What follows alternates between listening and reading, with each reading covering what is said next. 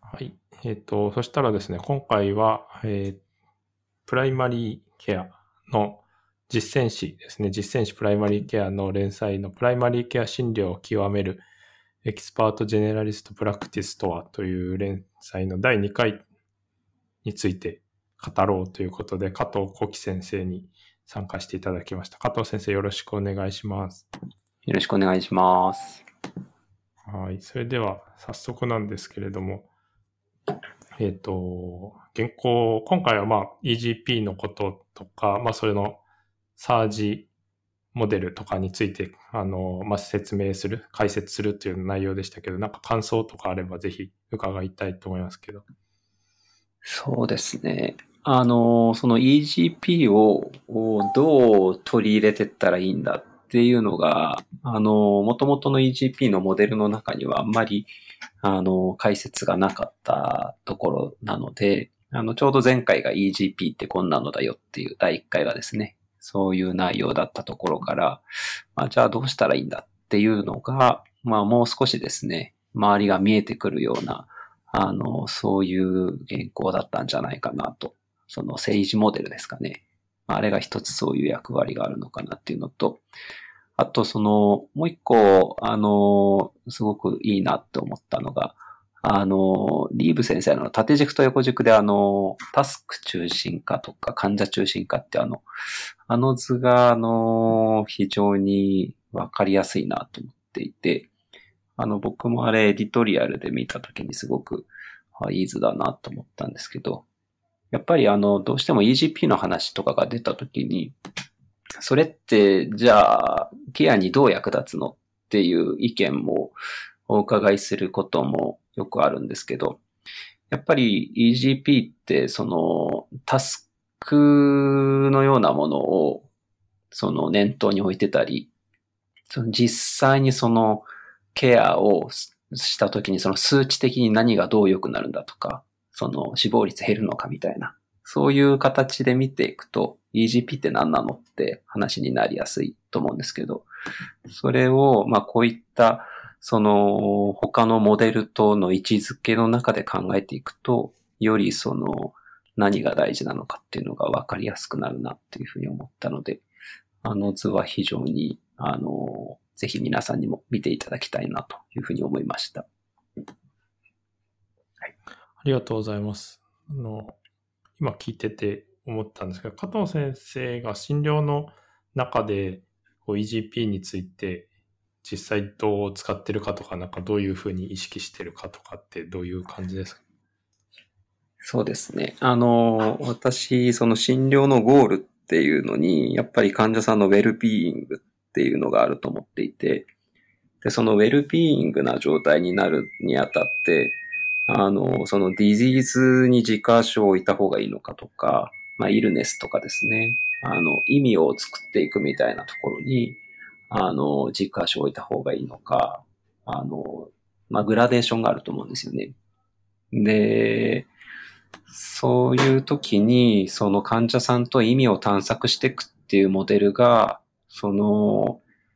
ウェルビーイングっていうのを目指す時に決定的に大事だっっていうケースが僕あると思ってて、で特にその在宅、その、まま、マルチモビリティで、あの、何がしか ADL が悪いとか障害があるような方の場合は、あの、EGP のような意味を探すっていうモデルが非常に大事だと思いますし、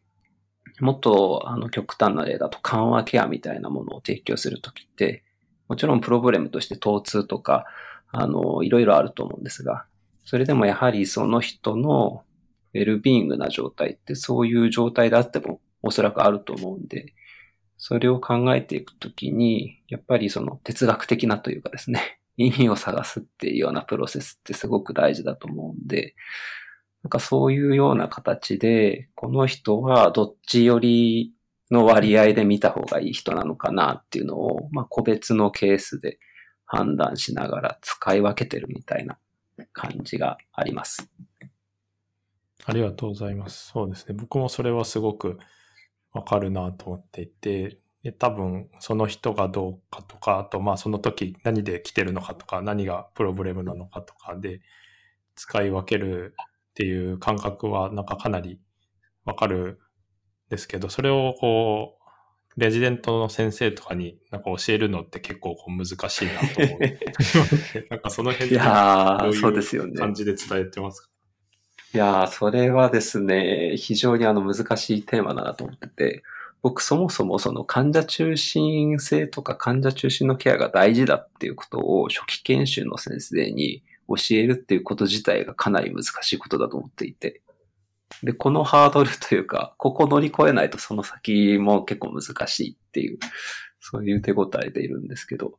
やっぱり病院で研修してると、先ほどの話で言うと、ディジーズ寄りに見た方が、ウェルビーイングな状態になりますっていう方を中心に見てるんで、そうじゃないっていうパターンがどういうパターンなのかって、まだ経験がないパターンだと思うんですよね。で、たまたますごくいい事例があって、この人ディジーズ突き詰めてもウェルビングにならないでしょっていうのが、その見てる人にもわかるような、まあ在宅の患者さんのところとかに行ければ、まあディスカッションとかしていくと、ああ、これやっぱり大事なんですねってなる人もいると思うんですけど、まあそういう方ばかりじゃ在宅の患者さんといえどもないので、なんかその当たる事例も大事ですし、なかなかこう教えるって言った時に、教えるのが、まあ運みたいなところもあって、うまくいく時といかない時があるなと思ってますね。そうですよね。事例もあるし、あと多分学習者の人のレディネスみたいのもあって、あ、そうですね。はい。なんかあの、加藤先生のとこにちょっと僕セッティングがあまり分かっていないんですけど、来る学習者の人基本的にはその一人で診察をされてるんですか？それともこう、指導する人が一緒に入ったりとかもするんですか？えーとですね、今のところは地域医療研修で来る初期研修医がここ1年ぐらいはメインで、そういう方は昨年は 1, あ1ヶ月来てたんですけど、今はあの1週間単位で来てるんで、結構短いスパンなんですよね。なので、まあどちらかというと見学のような形がメインになっていて、で、2、3年前とかになると先行医あの、えー他のプログラムの連携施設になってて、その連携施設として先行医の受け入れとかもしてたんですけど、そういった時だと、そうですね。まあ一人で基本見てもらって、ビデオを撮って、ビデオで振り返りしたりとかっていう形で指導してました。ありがとうございます。ですよね。なんか結構多分、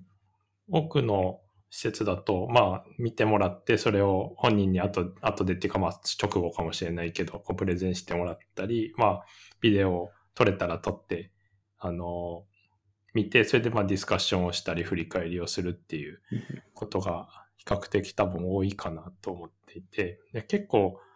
なんかそこで、もう患者さん自体は帰っちゃってたりとか終わってる時とかもあるじゃないですか。特にその、はいはい、そうですね。学習者の人が、まあその、ディジーズ寄りに考えていればいるほど多分これはまあ大丈夫っていうか、その緊急性はないとか、そういう話だと、はいで、まあはい学習者の人は帰る権限が持っていれば、なんかじゃあとりあえず返しておいて後で相談とか、まあこういう人いましたみたいな報告、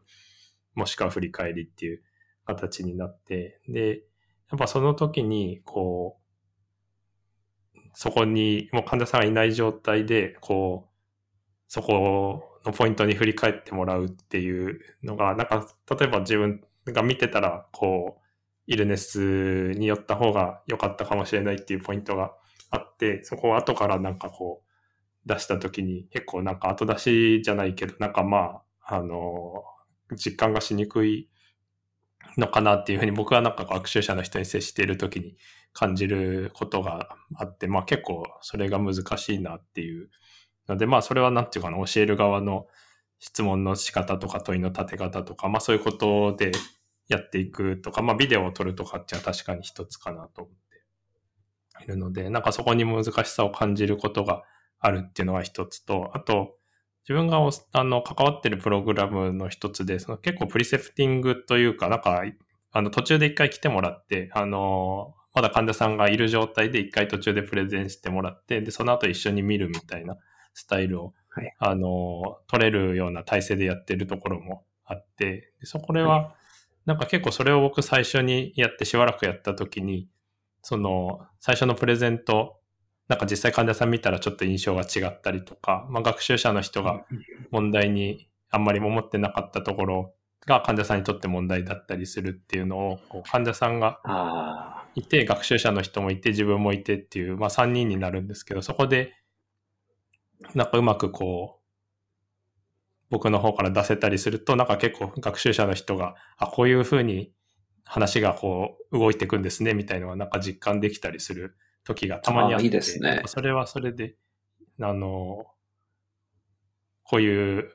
EGP とか、まあ PCCM みたいなもののなんか意義を感じてもらいやすい、あの、時があるなというふうになんか感じています。最近あったのは、なんだったかな。なんか糖尿病の検査の値、ヘモグロビン A1C とかをすごい気にする患者さんがいるっていうので、まあ僕は見たことなくて、その学習者の人が今まで何回か定期で見ているっていう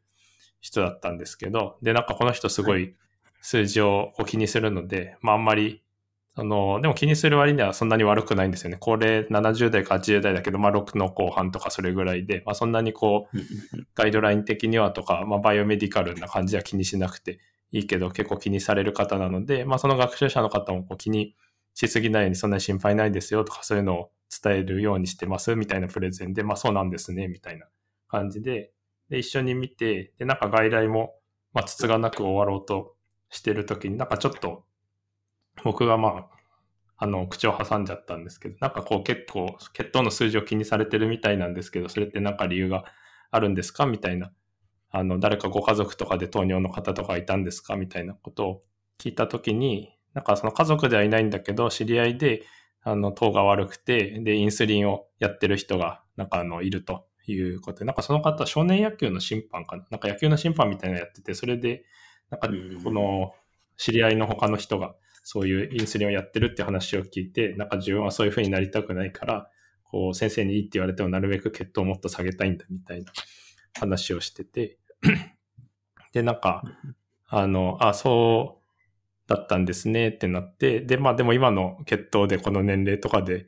あだったら、なんか多分インスリンにはこの先ならないと思うんで、そこをそんなに心配しなくていいですよっていうお話をしたら、そうなんですね、インスリンにならないんだったらよかったみたいな感じで、結構患者さんもよかったってなって、で、まあ帰っていって学習者の人も、なんかこういう時に、こう、解釈とか聞くって、こういうふうな意味があるんですね、みたいなのを結構実感できたっていう話をその後の振り返りでしてたので、なんかそういう直接一緒に入れるとより伝えやすいけど、なんかそうじゃない環境の方が多分多いので、そこがなかなか難しいなと最近ちょっと思ってるという感じです。そうですね。いや、僕も今お話聞いてて思ったんですけど、今の話って、その、A1C すごく気にしてる人がいるんですって、プレゼンを聞くと、多分指導医とかからすると、それなんで気にしてるんだろうって、自然と出る疑問だと思うんですけど、なかなかそれって、暗黙知的というか、指導医の人って多分、あの、気になると思うんですけど、そういうプレゼン聞いたら。なんで気になるかって言われたら、うまく説明できないような気がしていて、もうなんか感覚というか、そこにストーリーがありそうだっていう嗅覚というかですね。なんかもうそういうものになってるんで、なかなかこう教えづらいっていうか、一緒に入ったりして、自分が聞いてるのを見せたりできれば、少し伝えれる気はするんですけど、なんでそこに疑問を持ったんですかとかって、例えば学習者に聞かれても、うまく説明できないなって、なんかお話聞いてて僕も思いました。難しいですね。ありがとうございます。あの僕すいません、話がずれちゃったけど。はい。いえいえ、あの、ちょっとずれたままであれなんですけど、僕あの、最近あの、ジョン・ローナー先生の、あの、以前、ナラティブ・ベースド・プライマリー・ケアって名前で出てたやつが、多分ほとんど同じような内容だと思うんですけど、その後に出てる派でタイトルもちょっと違う本があって、それちょうど読んでるんですけど、あの、やっぱり患者さんに適切にそのストーリーを語ってもらうっていうこと自体が、その人が、まあ、その、なんていうか、ウェルビーイングな状態に、これちょっと僕の言い方ですけど、なるのに大切というか、それに近づけるようになるっていうようなことをちょっと書いていて、で、どうやってそのストーリーを発展させていったらいいかっていうようなことがいろいろ書いてるんですけど、その本でもやっぱり聞き手のスタンスみたいなものは書いてるんですけど、具体的にこういうあの、問いをしなさいみたいなことを書いてしまうと、もうあんまり意味のない問いのリストになってしまうから、そのスタンスは大事だけど、具体的な問いそのものが大事なのではないみたいなことを書いてて。それってやっぱりどういうスタンスで聞くかっていうことの、その根っこっていうか足腰を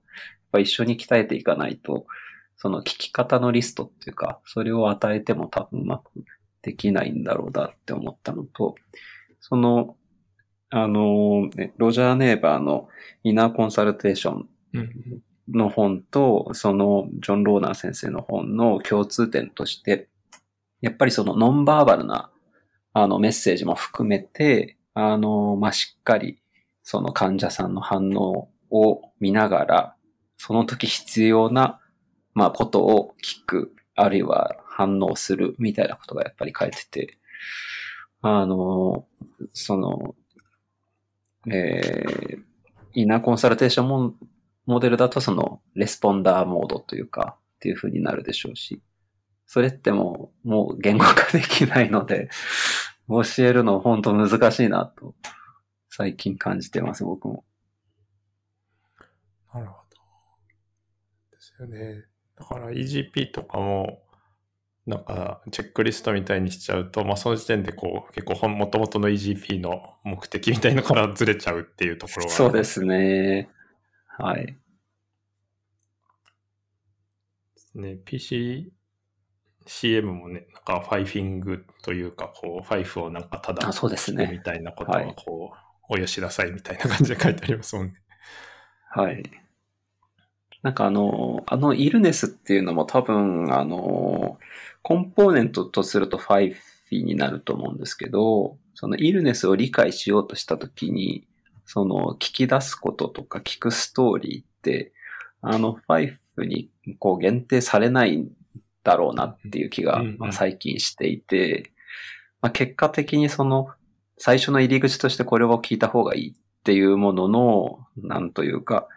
あの、みんなに分かりやすくするための入り口のようなものなのかなと思って見てるんですけど、やっぱりその、その人のストーリーというか、その人にとって大事なことを聞き出していって発展させていくには、やっぱり、ね、書き換えというか、ファイフを聞いたら終わりでいいみたいな、なんかそういうものでもないような気がしててですね。そうですよね。なんかね、多分、そのやっぱ入り口としては必要だしあった方がいいと思うんですけど、ね、なんか初めての学習者の方とかでこう聞きましたって言ってこう聞いたけど、なんていうのかな、それが何かにつながってるわけではなく本当に。いや、そうなんですよ。一応聞いてみましたみたいになって。そうなんですよね。なんかそれを聞いたから、この人が前言ってたあれってこういう意味だったんだとか、なんかこういろいろ繋がってくるとですね、じゃあこの人が求めてるケアってこういうことなのかなとか、この人が生活する上で大事なことってこういうことなのかなみたいなこう自然な疑問が生まれてきて聞いてみるとそうですとか、で、また新しいストーリーが出てくるとか、なんかそういうふうにこう繋がっていくとですね、あの意味のある語りを引き出せる気がするんですけど、なんか書き換えが書き換えのままだとなんかこううまくですね、あの、その人が見えてこない気がするというか。そうですね。それ多分今思ったんですけど、ディジーズも似てって、あの OPQRST とかも、なんかこう初めてのとかだと、なんか本当に OPQRST を聞いて、なんかそれがこうプレゼンされて、なんかこう、で、みたいな。それがどこに行くのかみたいな感じになっちゃうときは、なんかまあ、ね、よくありますもんね。そうですね。で、鑑別なんなんじゃい？みたいな。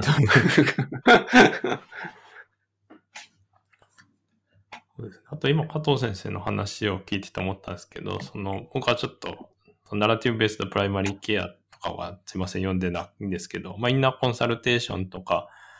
その EGP とかまあ、いろいろあって、こういうそのイルネスを扱うためのボキャブラリーとか言葉っていうのが、その、あるじゃないですか、こう。はいはい。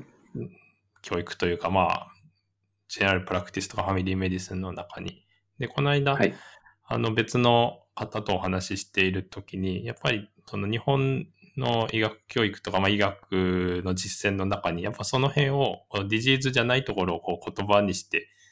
あの、話し合うとか、なんか適切なタームをそれに合ってるっていうこと自体が多分あんまりないじゃないですか、文化というか、こう。そうですね、はい。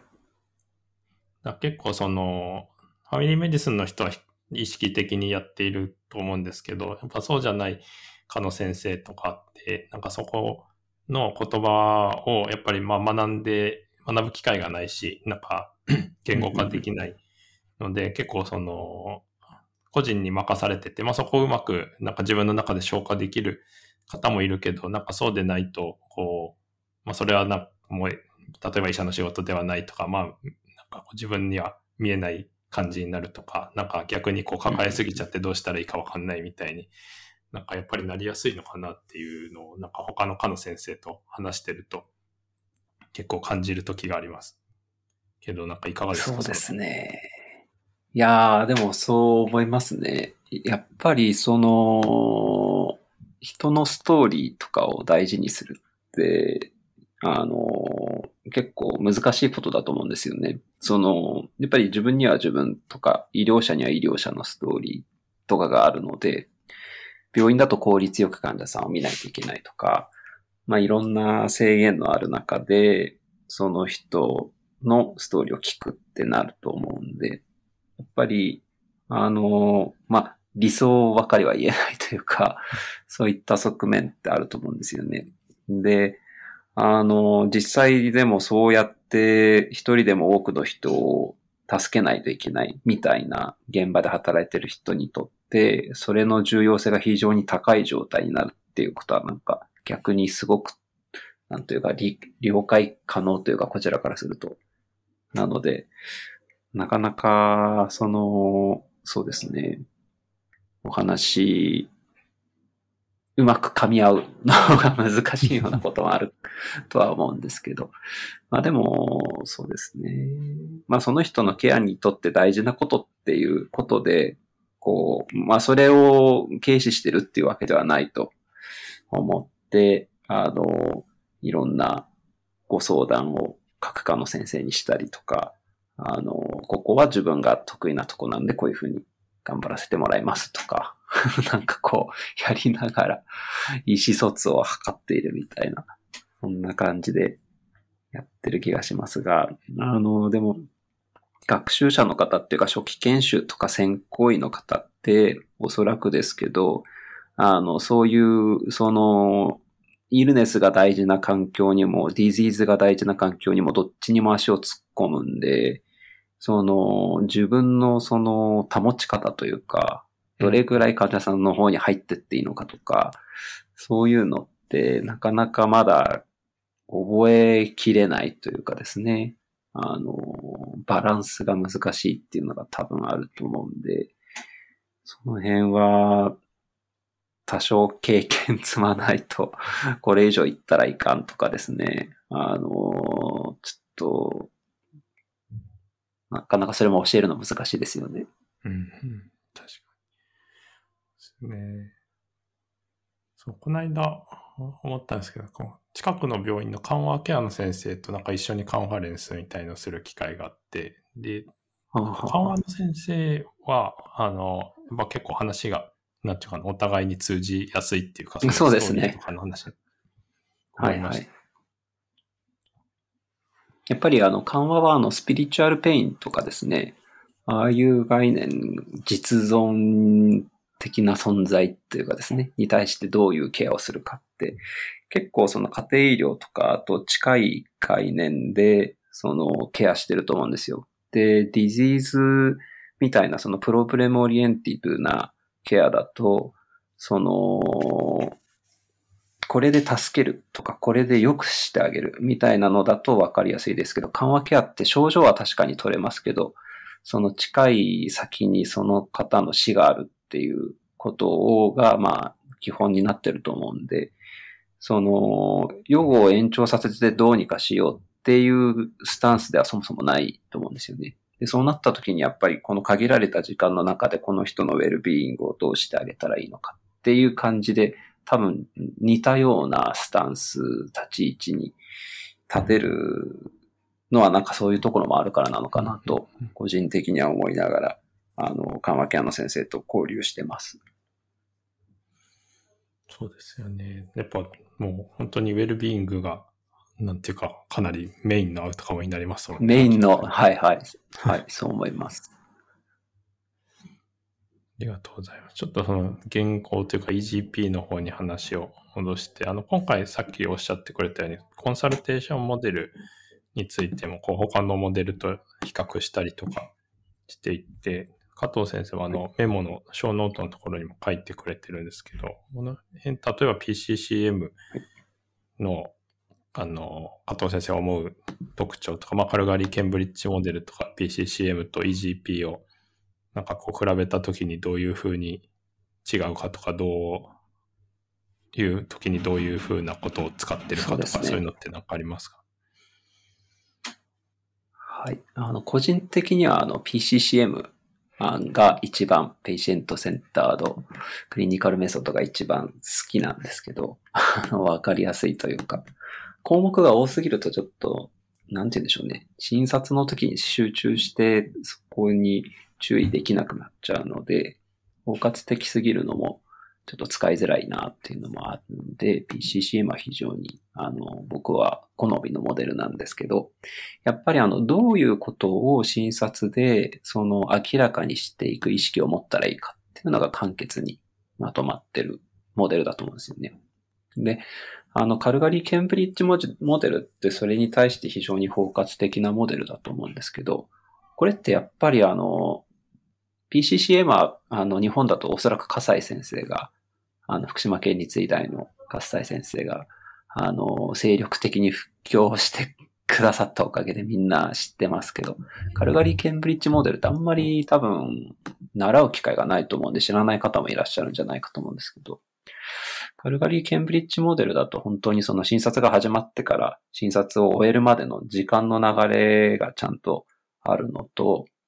あの、まあ、シルバーマンのあの書籍の中だと、具体的にこういう質問したらいいよっていう、まあ、ちょっとさっきは具体的な質問はあまり良くないってこともちょっと言ってましたけど、あの、具体的な質問も書いてるので、その初学者の人が、その、お作法を覚えようとするんだったら、カルガリ・ケンブリッジモデルも悪くないのかな、というふうには、あの、個人的に思いながら、あのー、やってます。なので、ビデオレビューとか、ビデオでその何かを包括的に評価したりするんだったら、カルガリー・ケンブリッジモデルの方が、あの、おそらくそのハマりはいいのかなという気はしますし、今日はここのもう患者さんのヘルスをとにかくこう、ちょっと掘り下げてみてみよう。みたいな、なんかこう、テーマを決めて何かやるなら PCCM も非常に、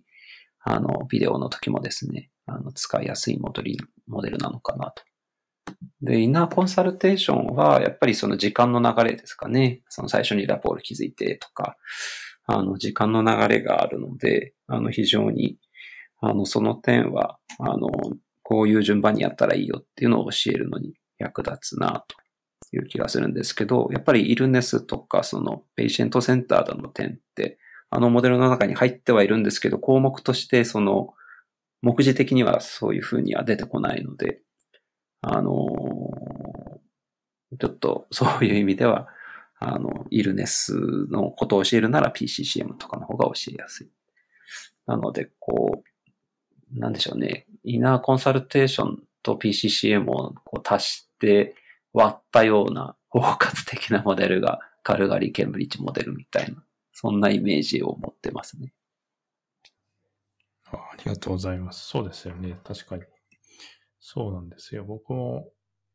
なんか今言われて改めて思ったんですけど、PCCM は時間のことが入ってないんですよね。なので、はいはい。インナーコンサルテーションを初めて見たときは、これはなんか、なんていうかな、ちょっと軸が違って、これはこれで使いやすいなと思ったのを、あの、思い出しました。なんかこうね、順番とか、あの、そういうのってやっぱり教えるとか、そういう構造、時間の軸も構造として持ってる必要は多分外来をやった時にはあるんですけど、なんかそれを、はいはい。あの、教える言葉っていうのが、まあ、例えばインナーコンサルテーションだったりとか、そういうのを持ってると、まあ、教えやすいし、自分でもやるときに意識してやりやすいですよね。そうですね。あの、僕はあの、インナーコンサルテーションで一番その、大事というか、大事というかですね、特徴的なのがモデルの中で、あの、ハンドオーバーのところだと思ってて、あれをやるためには結局そのシェアードディシジョンメイキングみたいなこととか、あるいはその、その人の価値観とかストーリーをある程度知った上で、この人なら受け取れるメッセージはこれだっていう感じで、こう、渡しに行く形になると思うんで、あれをちゃんとやろうとしたら結局その、先ほど話題に出たような A1C が気になってるのはなんでなんでしょうかっていう話をちゃんと聞けてないと、いい、こう、ハンドオーバーができないっていう、なんかそういうところにつながってくるんで、あれはそのハンドオーバーっていうところに結構着目して使うと、教えるときにはちょっと教えやすいなと思いながら使ってます。ああ、なるほど、なるほど。そうですね。確かに。なんか、こう、表面的に見ると、なんていうか、こう、ただハンドオーバーするだけみたいになっちゃうけど、なんかそういうふうに、はい。ぱりでも何が伝わるかっていうのは相手を理解してないとわかんないですね。そうですね。ありがとうございます。そしたらですね、ちょっと、あともう一つ今日加藤先生にぜひ聞きたいなと思ったのは、加藤先生結構レターを投稿したりとか、まあ、あの研究も自分でもされたりとかっていうのを、まあ診療を当然しながらとか、あれですよね、管理というかマネジメントとかも多分しながらなのかなと思うんですけど、なんかそのマネジメントできてるかわかりませんけど。はい。一応、はい。建前上はそうです。研究との距離感というか、まあ、なんかいろんな距離感が多分人によってあると思っていて、まあ、あの、自分でやるっていうところには全然タッチしないけど、まあ、読むだけっていう方も当然いるし、あの、まあ、すごい触れちゃってる人は、まあ、診療をむしろしなくて研究ばっかりするっていうことも多分あり得るとは思うんですけど、なんかその辺、どういう距離感でされてるのかなと。そうですね。まずは、その診療は好きっていうのはあるので、診療はしたいなっていうのが一つですね。あとは、あの、そうですね。クリニックで診療するっていうのがやっぱりそもそも好きなんで、その、そうですね。今のそのスタイルというか、クリニックで診療するっていうそのベース自体は、あの、すごく大切にしてるんですよね。ただ、やっぱり僕研究とかそのアカデミックなことっていうのも非常に、あの、関心があって、で、あの、リーブ先生のその、えっ、と、ちょっとメモに貼っつけてた、あの、Revitalizing General Practice っていう、あの、タイトルのですね、あの、あれ、ライフタイムかなんかだったと思うんですけど、ブリティッシュジャーナルの。あの、あれ読んだ時に、あ、これだなと思ったんですけど、その、自分は時間がないからあんまり研究できないとか、なんかあの、いろんな反論がですね、いや、そうじゃないみたいなことが3つぐらい書かれてて、それに対する反論みたいなのがいろいろ書かれてて、あ、これまさにこれだなと思って読んでたんですけど、で、後半の方に、あの、研究するのは大学の人だけだっていうのは嘘だみたいなことも書いてて、あの、家庭医療の現場で、その現場で役立つ知識みたいなものを作るのが、その、まあ、スカラシップというか、その知恵を作るっていうことの一環でもあるみたいなこと書いてて、そもそもそのイオナ・ハースとか、あの、ジョン・フライとか、えーっと、ロジャー・ネイバーとかもそうでしょうけど、あの、大学にその自家書を置いてない人ですごく大きな、その、まあ、家庭に影響をこう与えている人もたくさんいると。なので、まあ、そういうのを読んだときに、あの、確かに研究をたくさんやれる環境じゃないかもしれないですけど、なんかそれでも現場からアカデミックにその貢献できることとか、他の家庭の人たちにも訴えられるようなものってあるんじゃないかなと思って、で、まあやれることやろうと思って、まあもちろん研究も実際、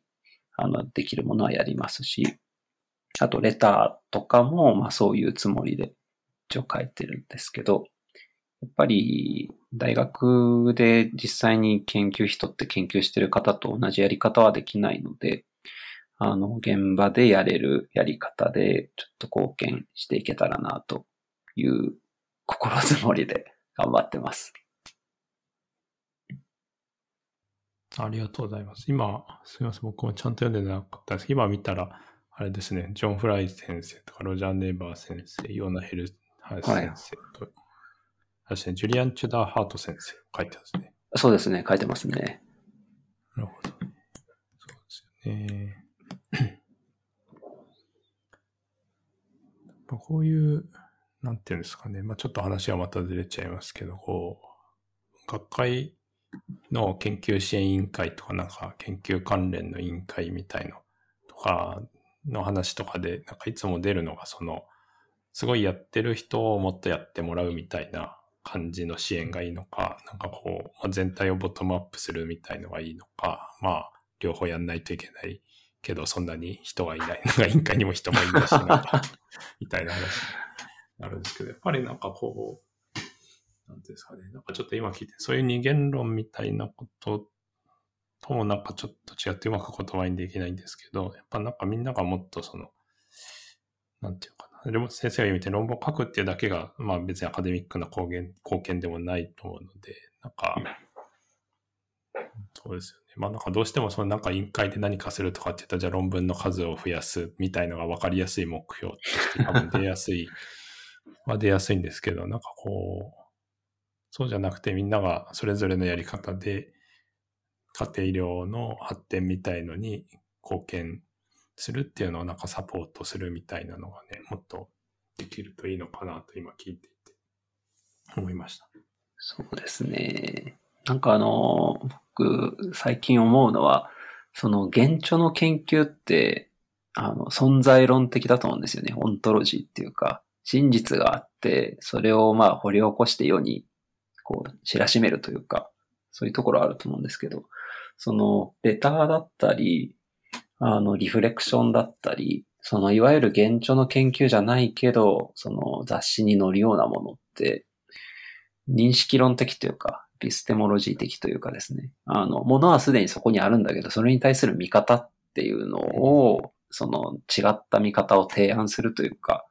それも一つのこう、学びだったり、その、知の発展の一種になるんじゃないかなって、一応ちょっと思っていて、なので、その、レターもそういう意味では大事だなと思ってて、その、いわゆるそのレベッタルレターみたいなのも、まあ大事なんですけど、まあそうじゃなくて、あの、こういう見方で見てみたらどうだろうみたいなのを、あの、書いてみるっていうのもちょっと、僕は、あの、いいかなと思ってて。それでちょっと最近、あの、BJGP ライフとかも あの、あの、何個か書いてみたんですけど、ああいうようなことで少しでも、あの、貢献できたらなと思ってますね、今。ねいや、でもそれすごい大事ですよね。なんか、私、意義があるし、なんか、その、そういうのを考えるってこと自体も考えて、まあ、投稿できるような形にするっていうこと自体は、なんていうか、自分のトレーニングというか、なんていうんですかね。やっぱ自分のその診療と楽しくするとか、なんか、GP を続けていくのに、プラスになりますもんね。なんか、あ、なんか自分でその投稿できるネタを見つけたときって、あの、あ、そういう角度から見れたかって思うと、自分のこう診療をまた改めて振り返るきっかけになったりもするんで、なんかその、いい、どっちにもいいというか、自分の臨床にもいいし、うんうん、他の人に訴えかける、その学術的にもいいっていうことで、まあなんかこう、うんなんでしょうね。現場ならではって言うとあれですけど、あの、研究現状じゃなくてもなんとなくやれることで頑張るぞみたいな そんな精神でやってます。いや、ありがとうございます。なんか確かにそのレターっていうと結構、ね、なんか、この、ここがどうなってんですかみたいなのっていうか、まあ、クリティカルアプレイザルみたいな話にはいはい。多分なることは多くて、先生はさっき言ったみたいにそれ自体もね、まあ、やった方がいいし、まあ、それも、あの、書く側にも、そのもらう側にも意義はあると思うんですけど、なんかこう、そうじゃない先生が書いてるみたいなやつって、やっぱちょっとファミリーメディスンっぽいですよね。そうですね。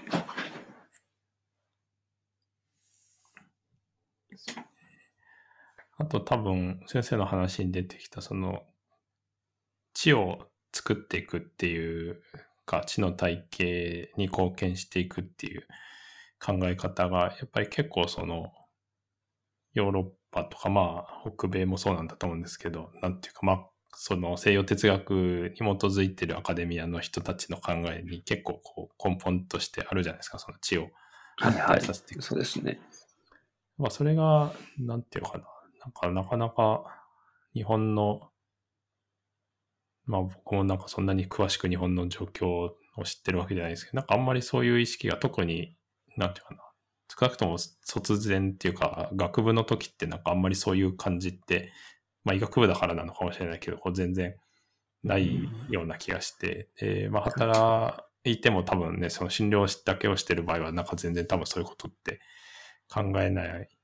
ような気がしてるので、まあ、大学院に行く人とかになないと多分そういう話にならないと思うんですけど、なんかその辺が、なんていうのかな。なんかこう、大学にいるとかいないとかっていうことではなくて、なんかその知を発展させるためにっていうのっていうのはやっぱ、なんか意識としてね、持っている人が多分ヨーロッパの人とか北米の人はなんかもっともうより、なんていうかな、みんなの基本的な考えというかマインドセットにあるのかなっていう気もするんですけど。そうですね。なんか多分でも、受けてる教育とかも違うのかなと思うんですけど、あの、僕もその海外の状況はっきり、あの、わからないですけど、少なくとも日本ってアカデミックライティングとか勉強しないじゃないですか。そうですよね、そうですね。とか、多分哲学とかも、その、選択したりして何かで学ぶ人は学びますけど、みんなが学んでるわけではないでしょうし、あの、まあ、海外もみんな学んでるわけじゃないでしょうけど、でもその知をどうしていくみたいな話って、やっぱりそういうアカデミックなことに、ある程度学部の時にも触れてたり、哲学的なことにもある程度触れてないと、あの、急に現場で働き始めてそういうことを思いついたりっていうのは、ちょっとしづらいような気もしていて、やっぱりそこってその、働く前までの教育みたいなもののベースがあった上で、実際働くような現場でいろんな刺激を受けて、まあ、どのように、こう、大きくなっていくかっていうところもあるのかなって思うので、だからそこが多分日本と他のところって、まあ、違うところがあるのかなとは思うんですよね。ありがとうございます。なんか自分が、あの、質的な研究を、こう、教えてもらってる先生がなんかいて、その人は日本人なんですけど、あの、イギリスでトレーニングを受けている方で、なんかその人と話してて、この間面白いなと思ったのは、なんかその、まあ、いわゆる論理的に考えるとか、その文章を組み立てるとか、あの、あとはまあ自分のその感情とかを客観的に見るっていうか、まあ、なんかその振り返って、あの、自分主主観と客観を分けるみたいなこととかを、なんかその方はイギリスでも教えてるし、日本でも教えてるんだけど、こう日本の人だとなんていうかな、そこからやらないといけないみたいな、なんかこう論理的に考えて論を組み立てていくとか、あの、はいはい。なんか、その自分のやってることを振り返って自分の感情をこう捉え直すとかメタ的に見るみたいなことから始めないといけないから、なんかやっぱ時間がかかっちゃって、あの、なんかい、まあちょっとその、その方はその医療関係じゃない人とかもいろいろ教えてるので、まあその方の経験だけなんですけど、なんか、イギリスだと多分2、3時間、こう、オンラインで話したり、まあテーマを持ってきてなんかしばらくなんかアドバイスして、また少し進んだらアドバイスしてみたいなので、こう2、3時間ぐらいでとりあえずは書けるところまで行くっていうようなので、同じような人を、まあ同じような立場の大学院生とかにやっても、日本だともっと時間がかかるっていう話をしてて、うん、なんかこう、面白いなと思ったし、なんかまあそう、まあそれがなんていうか他のいろんなね、とこに共通することで仮にあったとすると、やっぱりなんというかこう、学術的なアウトプットの量とかにはまあかなり直接的に反 関連してくるだろうなっていう気もするし、なかなかそうです根本的な問題なのかなっていう気もしました。なんとなくその日本ってそのコンテンツ重視みたいな ところがある気がして、結局でもそのコンテンツをつなぐベースとなる考え方とかっていうのがまあ OS みたいなのが結局大事じゃないですか。うん、でそこってでもあんまりその論理学とかですね、あの、教わらないような気がするんで、その、診療で言うと、例えばその循環器の知識とかはたくさん学ぶけど、まあ今、今はそうじゃないと思いますけど、その共通を見たときにどうやって所見を取って鑑別考えていくかっていうその考え方ってまた別のものですもんね。今はそっちも学部でも学べるようになってきてると思うんですけど、なんかそれがその、ものを書くとか、論理的に考えるっていうような時にも、同じようなことが起きてそうな気がしますね。そうですね。結構その、まあ、高等教育以前のこも含めて多分教育のあり方とか、なんか教育の中で何が大事とされてるかとかも多分関係してくるっていう感じですよね。その答えが合ってるかどうかみたいなことが大事なのか。ね、はいはい。考え方とかが大事なのかっていうので、なんか何でそれまで評価されてきてるかっていうのも多分結構、その、丸か×で分かるようなことで丸を出すっていうことで評価されて育ってきてる。そうですね。なのか、はい。なんか考え方みたいなマルチプルチョイスで はい。何点取れるかとかより、多分、あれですよね。どんなエッセイを書けるかとか、そういう評価だとまたいろいろ変わってくるんでしょうけどね。ありがとうございます。そしたらね、あと最後ちょっと一個だけ、ぜひちょっと先生に聞きたいなと思ったんですけど、でさ、あの、あれでエジンバラでしたっけ？あ、はい、エジンバラです。エジンバラの。あ、えー、っと、はい、エジンバラの、えー、っと、 Master of Family Medicine のプログラムに、はい、います。で、なんかこう、どういうコースというか、なんかどういう科目があったりとか、なんかどういう内容なのかっていうのをちょっと、あの、知りたい方もいっぱいいらっしゃると思うので、ぜひそうですね。えー、っとですね、ジンバラの方は多分ですね、あの、ウェスタンに比べると、もうちょっとその、えー、疾患的なものがベースに、あの、そうですね、タームのその切り方が、疾患とかがベースになってて、例えば、えー、っと、一つ前のタームはプロフェッショナリズムっていうのだったんですけど、今のタームは、えー、っと、もうちょうどえっと、11月いっぱいぐらいで終わったんですけど、えー、っと、えー、ノンコミュニカブルディジーズっていう切り口で、はい、NCD ですね。で、次がメンタルヘルスなんですよ。で、その次が、えー、っと、マタニティチャイルドケアだったと思うんですけど、なんかそういうような切り口で、え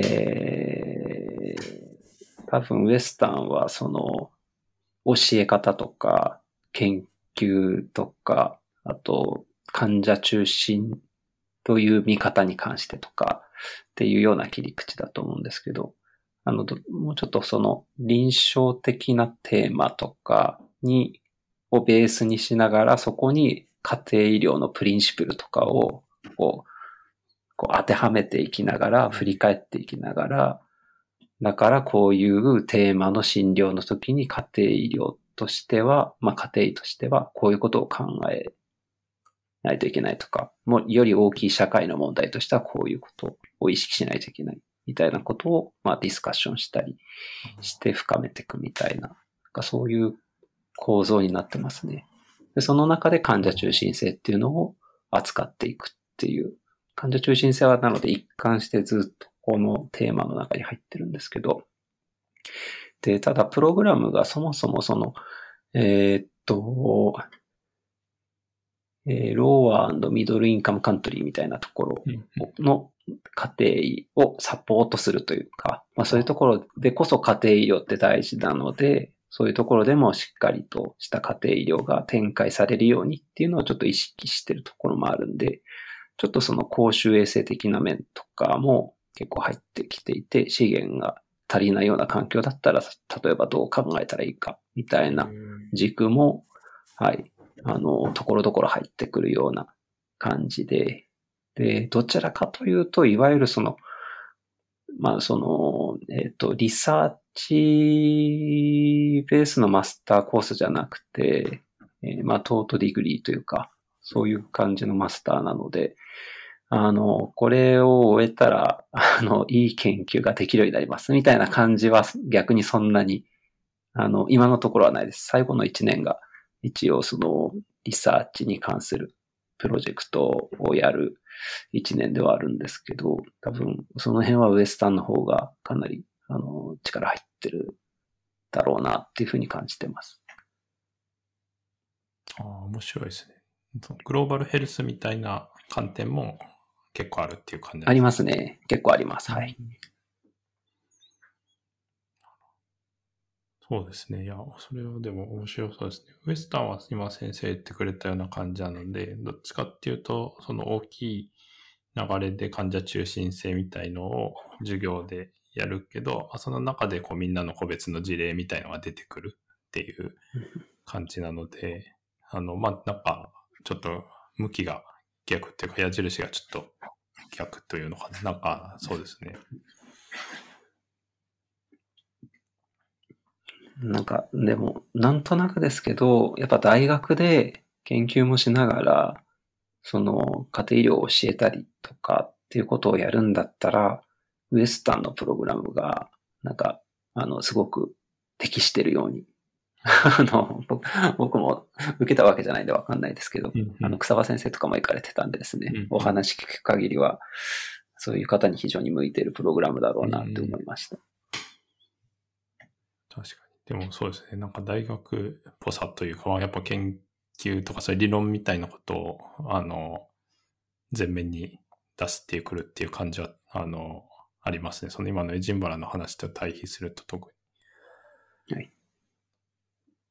あと、それは僕なんかいつも気になるんですけど、そのウエスタンだと、そのペーシェントセンタードネスというか患者中心性ってもうその PCCM 一択みたいな感じで教わるんですけど、その UK の人たちってそれをなんかどういうフレームワークで教わるのかってなんか興味があるんですか、ああ、はい。いや、あの、カルガリー・ケンブリッジでした、むしろ。うん、なるほど。はい。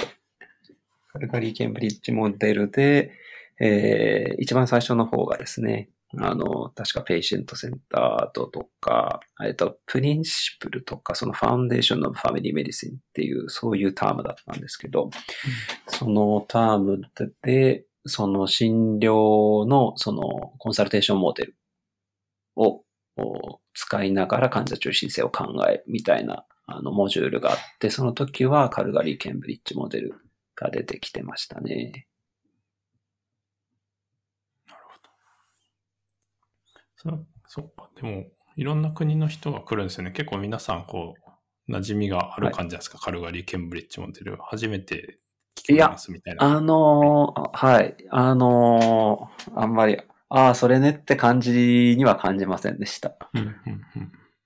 で、僕とかがディスカッションなりで、その PCCM のことを投げても、ああ、PCCM ねって感じもなくて、あの、はい。特別。PCCM 逆にその、ああ、そういうのもあったねっていう感じで、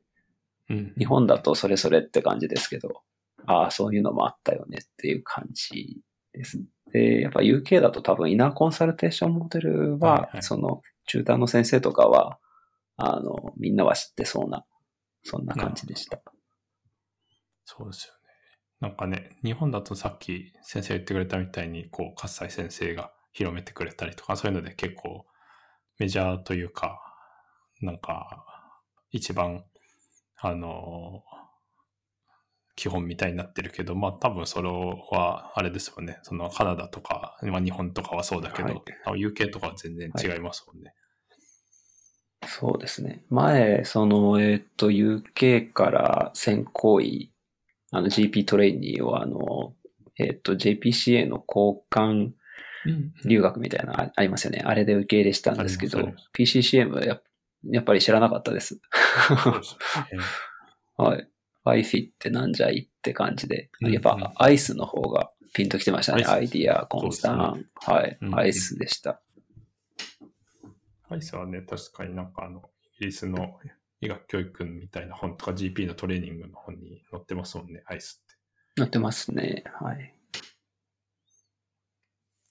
了解です。そうですね。でもなんか日本の本当面白いなと思うのは結構まあ、なんか両方入ってくるじゃないですか。そのヨーロッパ的な話というも入ってくる。あ、そうですね。入ってくるし、なんか、北米の話もあって、はい、なんかみんな適当に混ぜて使ってるみたいな、まあ、そういうのは面白いなと。そうですね。ありがとうございます。そしたらですね、だいぶ1時間ぐらいになってきたし、なんかいろいろ、あの、お話ができたので、そろそろかなと思うんですけど、なんか先生から最後に、例えばこの連載にうん期待することとか、まあなんか今後こういうことを取り扱ってほしいみたいなとか、なんかそういうのってありますか？そうですね。やっぱり、その、えー、っと、家庭医療の診療の時に、あの、皆さん、その病院がベースだと、その patient safety とかですね、その hard outcome っていうのがすごく大事になると思うんですけど、だけどやっぱり、その multimorbidity で、あの、ADL も低いっていう方が相手の時に、そのウェルビーイングを考えた時にどうしてもその、ミーニングコクリエーションみたいなですね、そういった視点って大事になってくると思うので、それを、まあ考えたり捉えたりする一つの視点として EGP って、その家庭医療っていう分野ではとても大事だと思うんですよね。で、逆にそういうモデルがないと、その意味作るって何みたいな形にどうしてもなりがちになってしまうと思うんで、あの、そこの見えづらい、あとその研究でエビデンスとしては出しづらい、その意味、意味とかって本当に出しづらいと思うんですよね。質的研究とかをもってしてもやっぱり。そこをやっぱりいろんな方に知っていただきたいなと思うんで、ぜひ皆さんその EGP 特集を 読んでいただいて、で、あの、今後期待するのは、あの、ちょっと金子先生には以前ご相談しましたけど、 interpretive medicine ですかね。あれにやっぱり、 mining model と traveling explanatory model って、あの、二つ出てきますけど、そのやっぱ、みんな mining model っていう、まあそういう言葉は使わなくてもそういうイメージ結構強く持ってると思うんで、そうじゃなくて、そのストーリーを探しに行くんだっていうような、なんかそういう見方、そういう視点っていうのも、その、新しくですね、えー、得てもらえたら嬉しいなと 思ってます。なのでそういった、あの、きっかけになる、その連載になっていただけると、すごく嬉しいなと思っております。了解です。今日はお忙しいところ、本当にありがとうございます。加藤幸喜先生でした。どうもありがとうございます。はい、ありがとうございます。お疲れ様でした。